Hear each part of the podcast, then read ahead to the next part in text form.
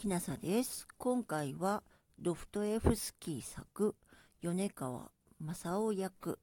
罪と罰14回目です。懐かしい私の老者、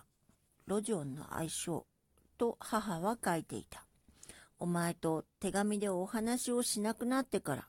もうかれこれ2月の余りになります。それを思うと私も心が苦しくて、時には気がかりのあまり、夜もおちおち眠れないほどです。けれども、この心にもない私のご無沙汰を、お前はきっと責めはなさらぬことと思います。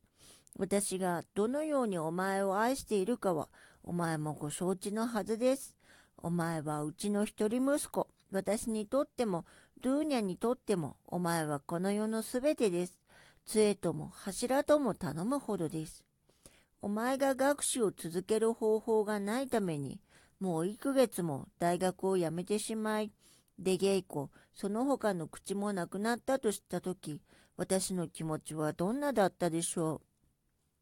年に120ルーブリやそこいらの扶助料でどうしてお前を助けてあげることができましょ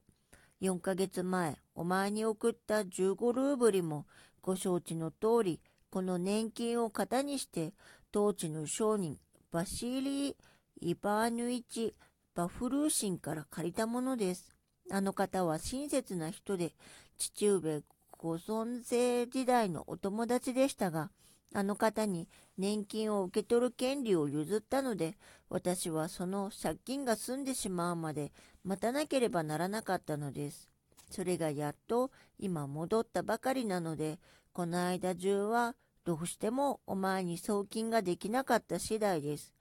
けれど、今こそはありがたいことに、少々ぐらいは遅れそうです。それに全体から言っても、私たちは自分の運勢を吹聴しても良さそうですから、それを早くお前に知らせたく思います。第一には、お察しでもあろうけれど、お前の妹はもう一月半ばかり私と一緒に暮らしております。そして私たちはもうこの先別れないで済むのです。おかげであの子の苦労もおしまいになりました。けれど万事がどんな風であったか今まで私たちが何をお前に隠していたか初めからすっかりわかるように何もかも順序を立ててお話ししましょう。お前は2月前にドーニャがスビドリガイロフ家で不作法な仕打ちを受けていろいろうい目を見ているという話を聞いて詳しいことを問い合わせておよこしだったが私はその時何と返事を書いてあげたらよかったのでしょう。もし私がありようを残らず書いてあげたらお前はきっと何もかも打ち捨ててたとえ歩いてでも帰っておいでだったに違いない。私はお前の気性も心もよく知り抜いています。お前は自分の妹に恥をかかせて黙っているはずがありません。何しろ私でもおかしくなりそうだったんですもの。それかといって何分にも仕方がありませんでした。第一その時は私自身も事の入り訳を十分知らなかったのです。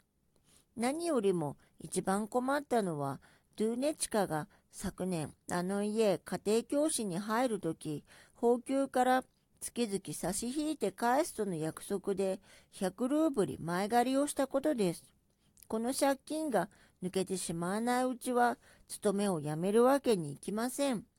このお金をドゥーネチカが借りたのは今こそ何もかも残らず打ち明けて話しますが、ちょうどその時、お前がどうしても入れようと申し越されたので、昨年私たちの手から間に合わせてあげた60ルーブリ、あれお前に送りたいが主なのでした。あの時、私たちはお前を騙して、ドゥーニャの以前の貯金から出したと申しておきましたが、その実、そうではありません。実は、今度神様のお慈悲で万事が急に良い方へ向いてきたので、ドゥーニャがどれほどお前を思い、どれほど立派な美しい心を持っているかを、ぜひお前に知ってもらいたいと考えて、今こそお前に事情をすっかり打ち明けることにします。全くスビドリガイロフ氏は、はじめあの子に無作法を働きまして、食事の時にもいろいろ失礼なことを言ったり、からかったりされたのです。けれど、もはや何もかも過ぎ去った今となって、お前の心を騒がすのも無益な技ゆえ、こんな聞き苦しい話をくだくだしく書くのはよしましょう。で、かいつまんで申せば、スビドリガイロフ氏の奥様、マルファ・ペトローブナはじめ、家の方々はみんな親切によくしてくださったけれど、ドゥーネチカはどうも居づらかったらしゅうございます。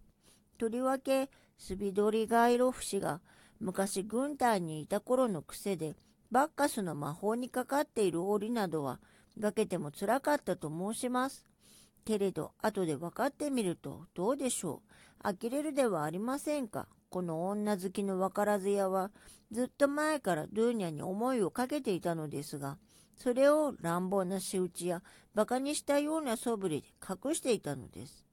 ひょっとしたらあの人も自分が相当の年配であり、日課の父でもありながら、そうした軽はずみな望みを起こしたのを我ながら恥ずかしく恐ろしいことに思って、それがためについ心ならずもドゥーニャに向かっ腹を立てたのかもしれません。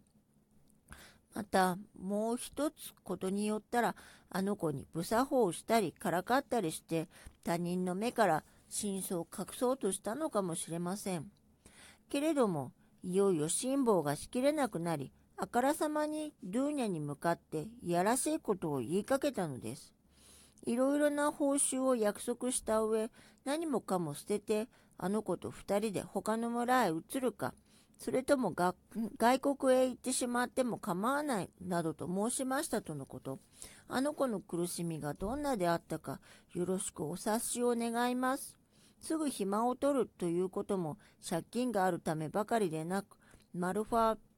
ペトローブナをかばう気持ちもあって、そうたやすくはできかねたのです。そうすれば、奥様は急に不審を起こし、従って家内に不安の種をまく道理です。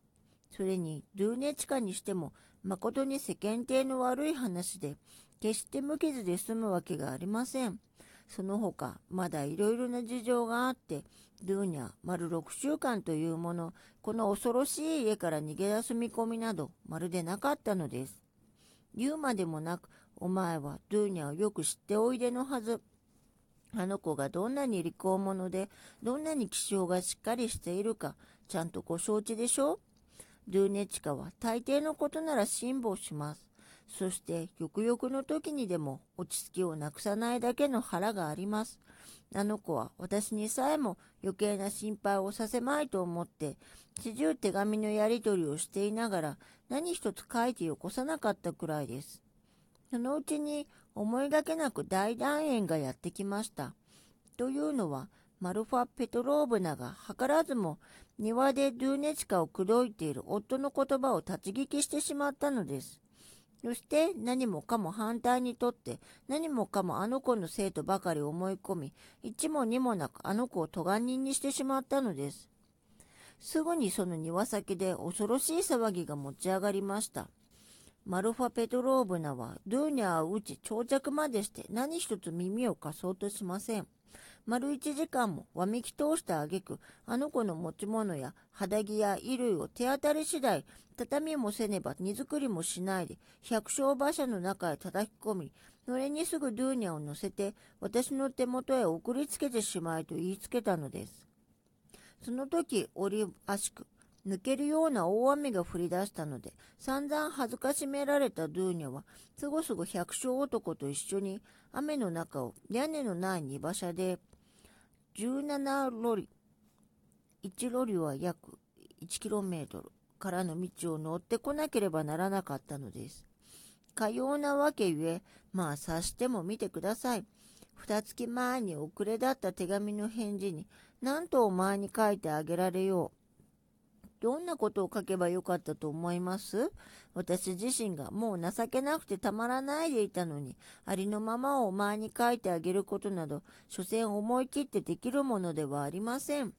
なぜと言って、お前がこの上なく不幸せな気持ちになって、嘆いたり、立腹したりした挙句、何をしでかすかもしれないと心配したればこそです。ひょっとしたら、身の破滅になるようなことをするかもしれないし、それにルーネチカも止めるのです。と言って、あれほどの悲しみを胸に抱いている時に、つまらないよそごとやいい加減なことで手紙をうずめるのもとてもできないことでした。ところがそれから丸1ヶ月、当地ではこの事件であられもない噂が街中に広がり、果てはみんなが蔑むような目つきで人を見たり、ひそひそ耳こすりをしたりするので、私やドーニャは教会へも行けなくなったくらい、中には私たちを目の前に据えて気候よがしに話し合う人もあるのです。今回はここまでです。ドストエフスキー作、米川正夫役、罪と罰、14回目でした。もしあなたが聞いていらっしゃるのが夜でしたら、よく眠れますようにおやすみなさい。